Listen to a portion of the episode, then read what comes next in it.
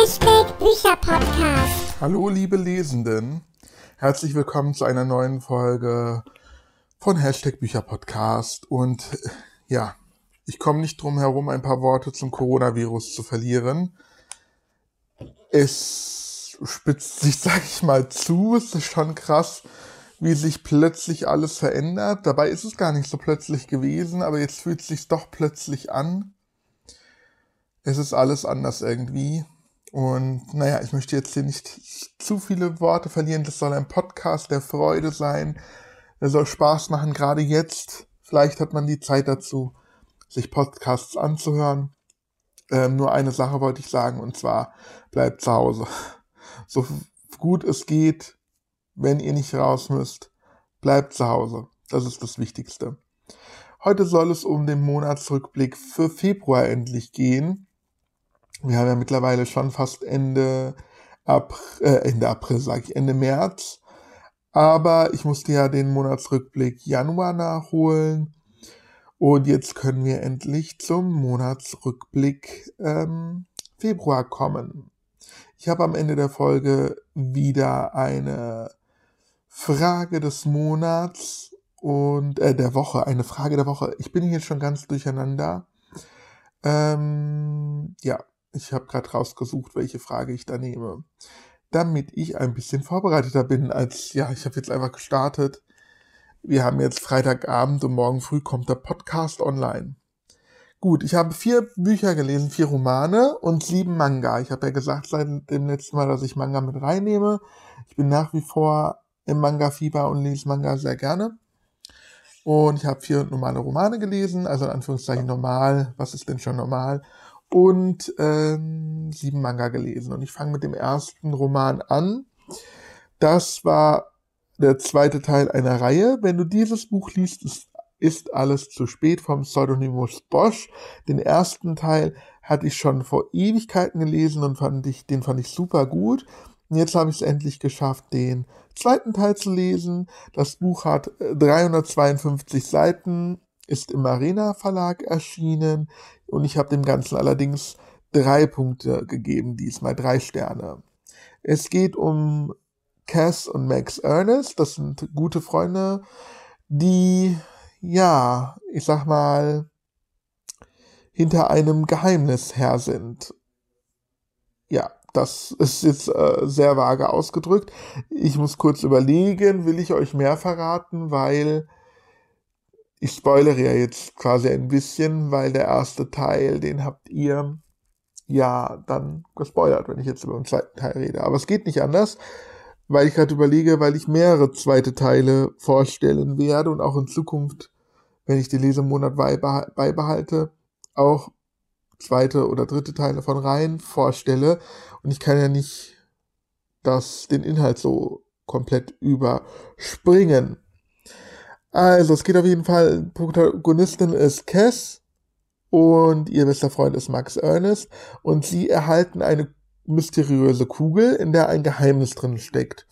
Und dann gibt es so eine böse Vereinigung, die Mitternachtssonne, und die ist hinter dieser Kugel her, weil sie damit anscheinend ein magisches Wesen herbeirufen können. Und jetzt könnte man denken, äh, also jetzt denken natürlich auch Cass und Max Ernest, das ist natürlich kompletter Humbug. Aber ob da mehr oder weniger dran ist, das müsste man selber nachlesen.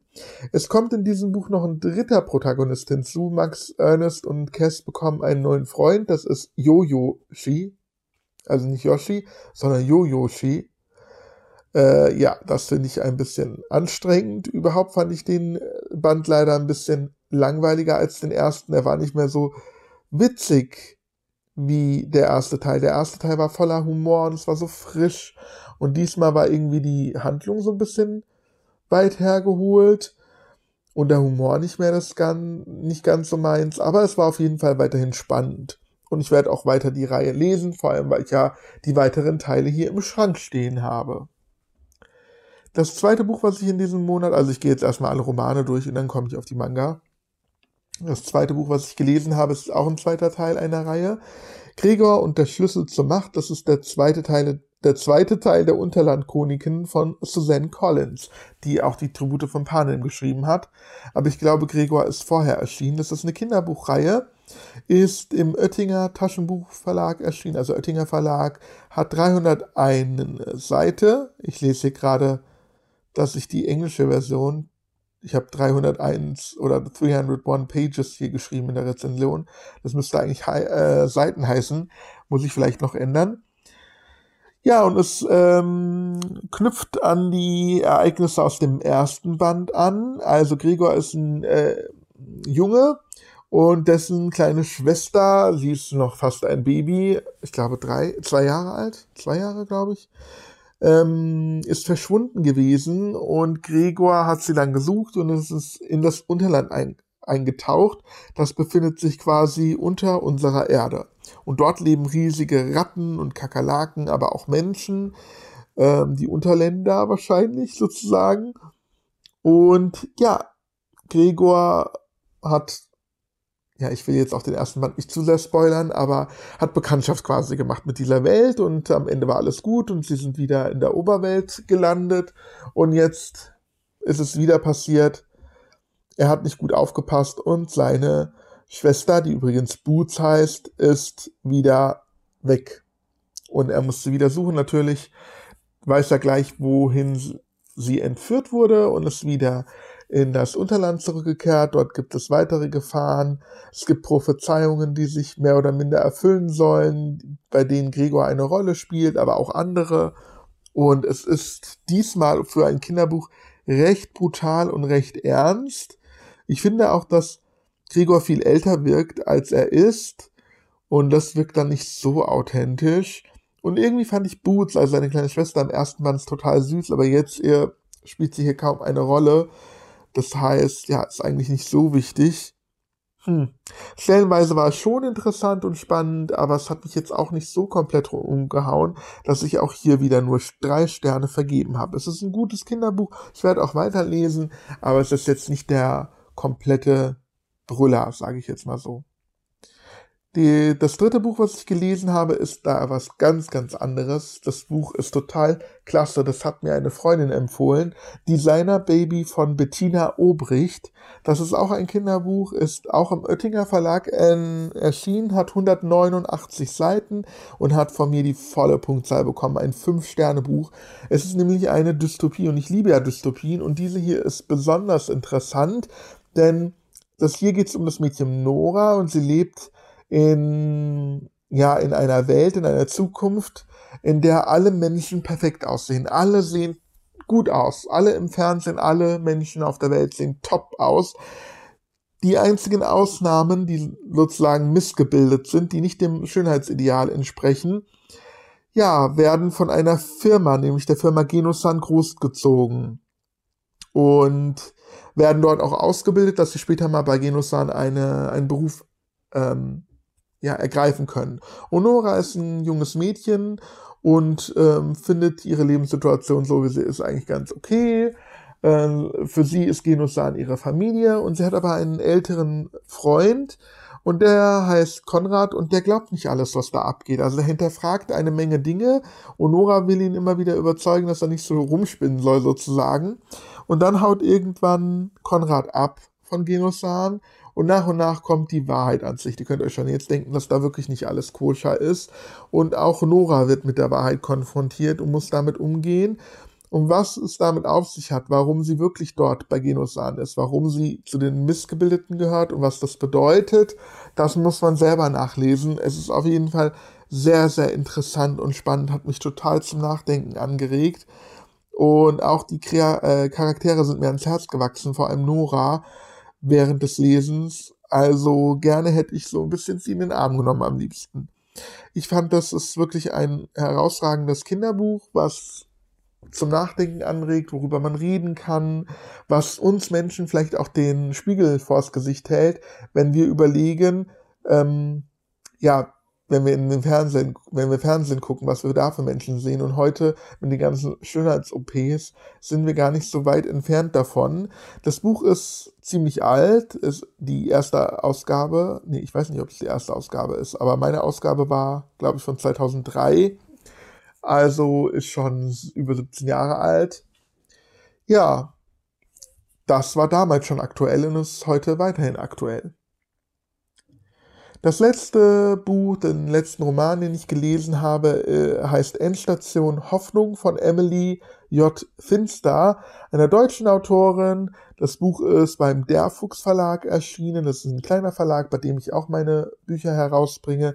Und das Buch hat 208 Seiten. Ich habe dem Ganzen aber leider nur zwei von fünf Sternen vergeben. Mich hat es leider nicht überzeugt, obwohl die Geschichte sehr interessant ist. Es handelt sich hier um eine wahre Geschichte. Emily, die J, also Emily J. Finster oder Emily J. Finster, ich weiß nicht, ob das Englisch ausgesprochen werden soll, ist auch die Erzählerin. Sie erzählt aus ihrer Ich, aus der Ich-Perspektive. Und sie hat sich gerade am Anfang des Buches erfährt, man hat sie sich gerade von ihrem Freund getrennt, weil er, ich glaube, ähm, südländisch war oder so. Ich weiß es jetzt nicht mehr so genau. Ich glaube, ein Südländer war und die Eltern dagegen waren. Also Emily ist eine recht junge Frau. Sie ist äh, keine, kein Kind mehr, ist auch kein Mädchen mehr, schon eine Frau, aber eine junge Frau. Ich weiß nicht, das Alter wird da nicht erwähnt. Von dem Schreibstil her, jetzt fange ich schon an mit der Kritik, äh, klang es schon wie eine 50-Jährige manchmal, habe ich das Gefühl gehabt, aber ich glaube, das sollte so eine 18-, 19-Jährige sein. Und sie lernt ähm, einen charmanten jungen Mann kennen, Aiden. Und hier ist der zweite Kritikpunkt, wenn es eine deutsche Handlung ist, die in Deutschland spielt, warum müssen, müssen die Charaktere, nicht alle, aber warum müssen viele Charaktere so einen englischen Namen haben? Das finde ich auch ein bisschen gekünstelt. Aber egal. Das war auch nur der kleine Kritikpunkt. Äh, sie lernt Aiden kennen und Aiden ist sehr charmant und macht die Avancen und da sie ja gerade frisch getrennt ist und sich ablenken lassen möchte, ja, kommt sie mit ihm zusammen, obwohl sie nicht wirklich komplett verliebt in ihn ist. Was macht sie? Sie, sie, sie zieht trotzdem mit ihm zusammen, fährt mit ihm in Urlaub und ja, die beiden kommen sich näher und dann erfährt, man, äh, erfährt sie erst, dass er drogensüchtig war und naja, vielleicht auch immer noch ist. Und dann gehen ihre Probleme los von richtigem Psychoterror bis ja, körperlicher Gewalt. Solche Bücher berühren mich oftmals sehr und dadurch, dass es auch eine wahre Geschichte ist, ist es so, dass ja, es mich hätte berühren können, aber ich muss jetzt wirklich fieserweise sagen, es hat es nicht. Wir lernen Emily am Anfang des Buches gleich als eine, ich will es jetzt nicht böse ausdrücken, aber sie war mir von Anfang an sehr unsympathisch. Also sie geht mit Freundinnen auf eine Party und lästert über ihre eigenen Freundinnen, macht sie fertig, beleidigt ihre eigenen Freundinnen ohne Grund.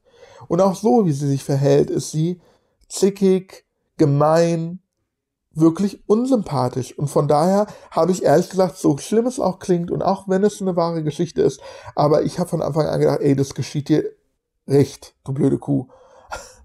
oh Gott, jetzt kriege krieg ich vielleicht einen Shitstorm, aber wirklich, die war so unsympathisch und ich habe nur gedacht, ey, Karma is a bitch. Und in dem Fall, ja, war es dann auch wirklich so, deswegen konnte ich keine Gefühle für sie entwickeln. Außerdem hat sie meiner Meinung nach an vielen Stellen un ja, Vielleicht war der Schreibstil einfach nur schlecht in Anführungszeichen oder unglücklich ausgedrückt. Aber auf jeden Fall hat sie an manchen Stellen, finde ich, nicht gut gehandelt. Wenn sie doch zum Beispiel diesen Typen, diesen Aiden nicht so krass liebt, wie sie es am Anfang gesagt hat. Warum verlässt sie ihn nicht? Warum bleibt sie noch so lange bei ihm? Warum verzeiht sie ihn, ihm immer wieder? Das hat mich genervt. Es ist so weit gekommen, dass sie ihn dann äh, verlässt und ungefähr, ich glaube, ich weiß nicht wie lange, keinen kein Kontakt mehr mit ihm hat. Und dann kommt sie doch mit ihm zusammen und dann gibt es auch so einen komischen Zeitsprung von, ich weiß gar nicht mehr, drei Jahren oder so. Das hat mich auch irritiert. Als es ist, also der Roman, diese 208 Seiten werden auch so rasend schnell erzählt. Es ist wie ein Bericht, wo abgehandelt wird, welche Schritte passiert sind. Aber es war nicht so wirklich, finde ich, so ein gut erzählter Roman der Zeit braucht, wo man sich ein bisschen hineinversetzen muss. Das hat, ist der Autorin leider nicht gelungen. Das klingt wirklich traurig, weil es eine wahre Begebenheit ist, aber auch wahre Begebenheiten müssen irgendwie so geschrieben sein, dass man das Interesse hat, weiter, das weiter lesen zu wollen. Also das Buch hat mich leider nicht so ganz gecatcht. ja, ich habe es trotzdem zu Ende gelesen bis zum Schluss, weil es so ein bisschen was hatte von der Reality-Fernsehshow. Also ich wollte dann schon wissen, ob sie dann am Ende es schafft, ihn zu verlassen oder bei ihm bleibt oder wie auch immer. Deswegen habe ich es bis zum Ende durchgelesen und auch dafür, weil es dann mich doch irgendwie, ja, es hat doch mein Interesse geweckt, weiterzulesen. Deswegen habe ich dann zwei Sterne vergeben. Sonst hätte ich einen Stern vergeben oder sogar abgebrochen wahrscheinlich. Das waren die vier Bücher, die ich gelesen habe, die vier Romane. Und jetzt kommen wir zu den sieben Manga, die ich gelesen habe. Und wir fangen an mit dem ersten Manga Wedding Peach, der Engel der Liebe von Sukihiro Tomita und Nao Yasawa. Yasawa, ich kann den japanischen Namen leider nicht aussprechen. Als Kind fand ich das total lustig und habe mir auch Geschichten mit eigenen japanischen Namen ausgedacht, auch sehr viele Fantasienamen, die es gar nicht gibt und so, weil ich das so toll fand. Aber jetzt so als Erwachsener denke ich, wir können diese Namen eh nicht richtig aussprechen.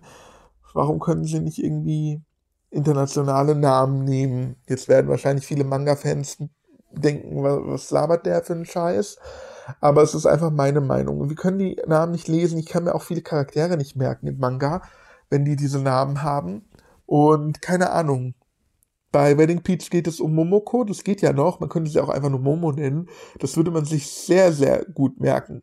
Vielleicht kennt ihr auch die Anime-Serie, die habe ich damals sehr, sehr gerne geschaut auf RTL 2 ich glaube, ich habe sie sogar irgendwo auf DVD.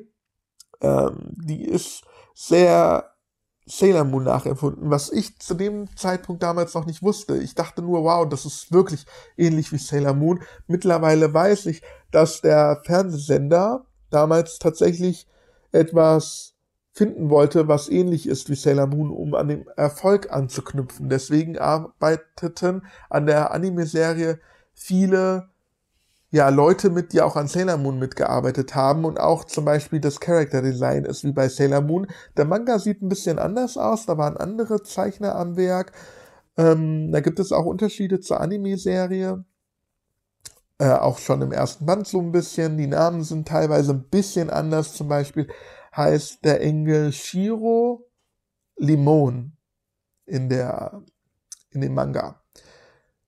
Heißt das Shiro? Kiro? Kiro heißt er, glaube ich. Naja, ist ja auch wurscht. Ich habe ja noch gar nicht mit dem Inhalt angefangen und fange jetzt schon irgendwas zu fachsimpeln an. Auf jeden Fall äh, haben da Leute mitgearbeitet, die auch an Sailor Moon mitgearbeitet haben. Und der Manga ist so ein bisschen parallel zur Serie erschienen. Einfach, ja.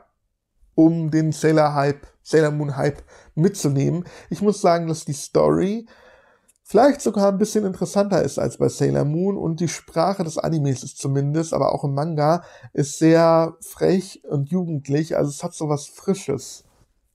Und irgendwie habe ich das Gefühl, die Charaktere sind besser ausgearbeitet.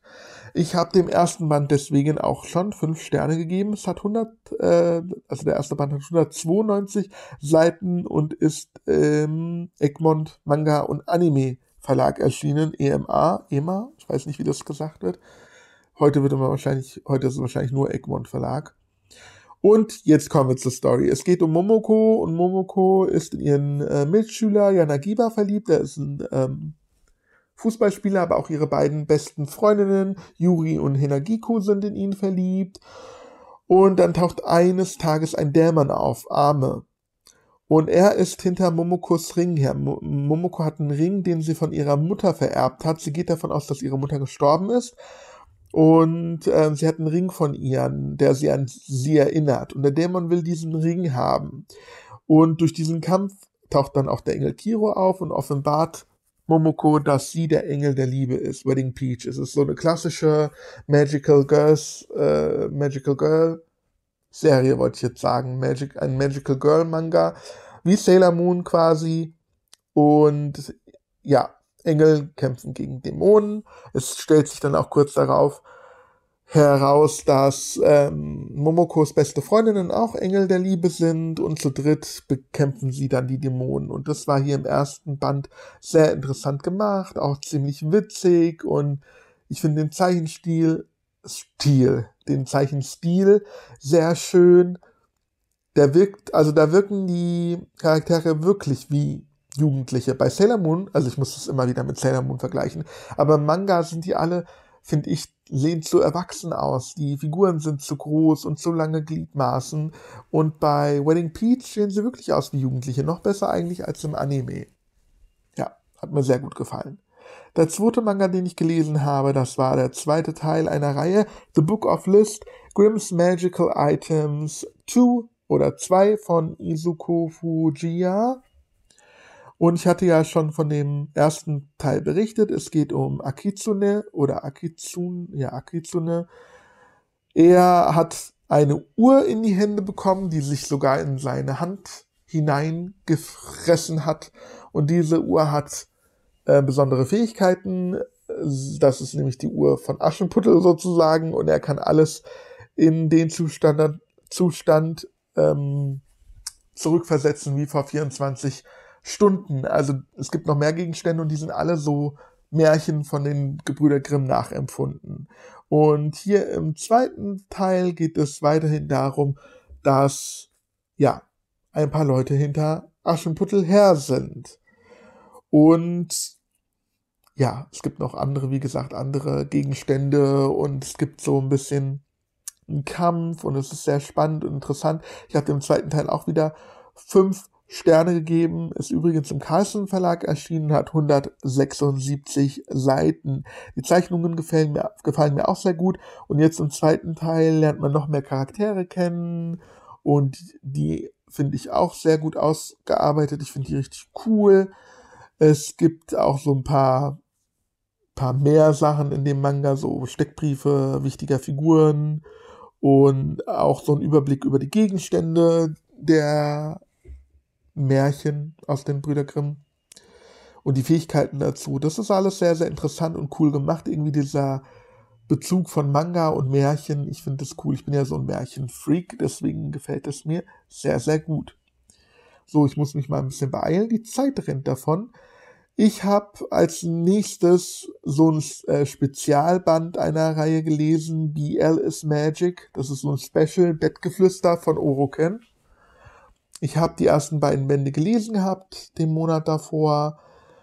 Und hier ist es so eine Zusatzstory. Hier geht es um die beiden Protagonisten, Atti und Rubio, die ineinander verliebt sind und ja, nein, andersrum. Atti ist in Rubio verliebt, aber Rubio kann so seine Gefühle nicht wiedergeben und hier geht es so ein bisschen darum, wie die sich körperlich auch näher kommen. Und ich habe ein bisschen erwartet, dass es erotischer ist oder so. Aber ja, es knistert ein wenig, aber richtige Action kriegt man hier überhaupt nicht. Es ist sehr dünn. Ich habe ja manchmal auch nicht verstanden, was da jetzt so genau passiert. Es hat mich ein bisschen verwirrt. Ich habe drei von fünf Punkten vergeben, also drei Sterne, weil mir der Zeichenstil weiterhin gefällt und ich finde das alles sehr, sehr schön gemacht. Ähm, ich weiß leider nicht, wie viele Seiten dieser Band hat. Und es ist auch nicht im Verlag erschienen, sondern dieser Special Band ist äh, ähm, im Self-Publishing erschienen. Ja. Okay, mehr dazu sage ich jetzt auch nicht. Es ist ein Zusatzband, muss man vielleicht nicht haben. Wer Fan ist von der Reihe, kann sich den besorgen. Nächster Manga. Den nächsten Band stelle ich nur kurz vor, weil das war der absolute Schrott wenn man das jetzt gemeinerweise sagen kann. Es ist eine Manga-Anthologie, das sind mehrere Kurzgeschichten und das Buch oder dieser Manga ist auch sehr alt, also relativ alt von 2007. Ja gut, sehr alt, ist relativ, aber schon älter.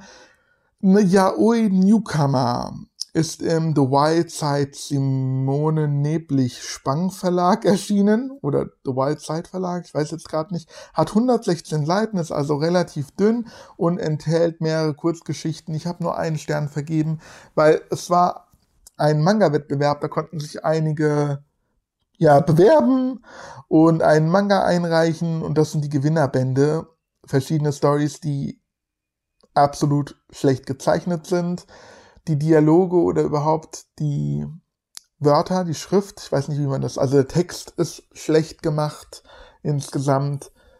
Ja, die erste Geschichte ist noch ganz okay, aber dann ist danach einfach nur nicht lesenswert. Also es gibt Kinder, die besser zeichnen können als das. Also leider hat mich das sehr enttäuscht. Der nächste Manga äh, ist ein One-Shot, also ein Einzelband, Oasis Project von Kazumi Oya und ist im Egmont, hier steht sogar noch Egmont Ehapa Verlag, also ist auch ein alter Manga von 2006. Also irgendwie Egmont ist heute, glaube ich, nur noch Egmont und nicht irgendwie noch 100 andere Namen. Ähm, hat 178 Seiten und ich habe drei Sterne vergeben.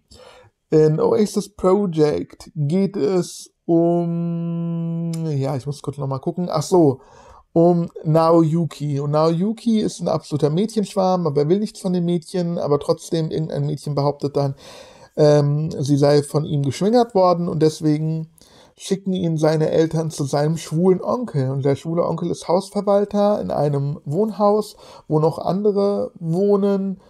Und die sind alle schwul und es läuft da zwar zwischen ihnen was. Am Anfang denkt man noch, oh Gott, Naoyuki fängt was mit seinem Onkel an, weil da knistert es ein bisschen, aber ich habe dann auch in den Zusatzinformationen gesehen, dass die Autorin das auch am Anfang so geplant hatte, aber tatsächlich verliebt sich Naoyuki in einen Hausbewohner und der, An der Onkel hat dann auch irgendwie einen Lover. Und ja, es ist, ähm, gibt hier keine explizite Erotik, aber es knistert ganz schön. Am Anfang fand ich das richtig, also total interessant. Ich war richtig gespannt, wohin es führt, aber am Ende war es ein bisschen zu schnulzig. Ich dachte, da kommt ein bisschen mehr, aber es war leider ein bisschen zu schnulzig. Deswegen insgesamt drei Punkte, drei Sterne wegen dem guten Anfang, aber es hat mich dann leider nach hinten hin nur ein wenig unterhalten. Der vorletzte Manga ist auch wieder ein Einzelband. Martini for Two von Makoto Tateno. Hat auch nur drei Sterne von mir bekommen. Vielleicht sollte ich das mal lassen mit diesen Yaoi-Bänden. Vielleicht begeistern sie mich doch nicht so. Auch im Egmont Verlag erschienen 192 Seiten. Und hier geht es auch um einen Naoyuki, merke ich gerade genau derselbe Name. Naoyuki trifft nach Jahren seinen Ex-Freund aus der Schule in einer Bar wieder. Der Ex-Freund ist dort Barkeeper und hat die Beziehung damals mir nichts, dir nichts beendet. Er ist einfach abgehauen sozusagen. Und Naoyuki will jetzt wissen, er hängt immer noch an ihm, will wissen, was da abgeht. Und das ist am Anfang noch sehr interessant und dann, ja, ist es wie bei dem anderen Band zum Ende hin leider irgendwie blöd. Vor allem, warum er damals seinen Freund, also Nayuki verlassen hat, ist so aus den, an den Haaren herbeigezogen, so doof diese Begründung. Am Anfang denkt man noch so, oh, was ist da passiert? Was ist da komisches passiert? Und wenn, wenn man dann erfährt, was es ist, also ganz ehrlich, ja, das Ende ist leider sehr plump. Deswegen drei von fünf Sternen. Jetzt kommen wir zum letzten Manga-Band und dann gibt's noch die Frage der Woche. Der letzte Manga-Band ist In These Words von Toga Q oder Togak, ich weiß nicht, Toga Q, also Toga und dann großes Q und Kijiko Neko. Hm. In These Words ist im Ultraverse ähm, im Ultraverse Verlag erschienen. Ich weiß jetzt leider nicht, wie viele Seiten der Manga hat. Ich bin schlecht vorbereitet. Ich muss nachgucken. 208 Seiten hat der Manga, ist auch ein bisschen größer im Format, wirkt dadurch dünner. Und das hier hat mich vollends begeistert, dass ich fünf Sterne vergeben habe.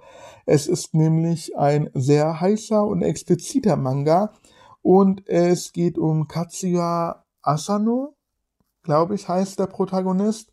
Und er ist Psychologe und er soll mit einem Serienmörder sprechen der seine Opfer bestialisch vergewaltigt und getötet hat.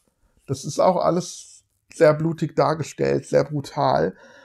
Und deswegen werden die beiden quasi in ein Haus eingesperrt, mehr oder minder. Also Katsuya kriegt wie im Hotelzimmer ein Zimmer, da gibt es auch Angestellte oder andere Polizisten, die da mit dabei sind. Und der Mörder wird eingesperrt, aber täglich führen sie beiden Gespräche. Und der Mörder provoziert Katsuya immer wieder. Und irgendwie hat man, also sieht man so Träume, in denen es so aussieht, als hätte der Mörder Katsuya auch schon mal in der Gewalt gehabt. Aber man weiß jetzt nicht so wirklich, was ist da vorgefallen, was ist die Wahrheit, ist es Traum oder hat er es nur vergessen? Das weiß man nicht und am Ende endet es der Manga mit einem krassen Cliffhanger, der nochmal so Spannung erzeugt. Ich fand es super cool. Ich finde die Zeichnungen toll. Ich finde es auch gut, dass es diesmal ein expliziter Manga ist, der nicht zensiert ist, weil die eigentlichen japanischen expliziten Manga haben immer so Balken über die Geschlechtsteile und das finde ich dann total albern. Also entweder ganz oder gar nicht und bei äh, Indies World sieht man es komplett. Ja. Und das war's jetzt mit dem Manga. Und jetzt kommen wir noch schnell zur Frage der Woche, denn wir haben jetzt schon über 30 Minuten oder ich habe über 30 Minuten gelabert. Ich nehme diese Frage hier. Liest du mehrere Bücher parallel? Habe ich meine Zuschauer, meine Follower gefragt auf Instagram, da findet man mich unter Buicher Podcast, also Bücher Podcast. Liest du mehrere Bücher parallel? Und tatsächlich haben 60 Prozent geantwortet, ja genauso wie ich es mache. Ich lese auch oftmals parallel, oftmals einen dicken Schinken zu Hause und unterwegs ein leichtes Taschenbuch und jetzt mit Manga sowieso. Ich lese immer ein Buch und Manga irgendwas parallel. 40% haben Nein abgestimmt, die lesen wahrscheinlich ein Buch nach dem anderen. Kann ich auch gut nachvollziehen, damit man nicht durcheinander kommt. Aber ich lese ja auch viel unterwegs oder meistens eigentlich unterwegs. Und wenn ich dann so ein fettes Buch mit rumschleppe, dann nehme ich meistens, wenn ich an einem dicken Schmöker lese, lieber eine Alternative mit. Wenn ihr mir gerne diese Frage auch beantworten möchtet, könnt ihr mir gerne das tun auf Instagram unter dem Bild zu dieser Folge. Und ansonsten bleibt gesund und wir hören uns nächste Woche.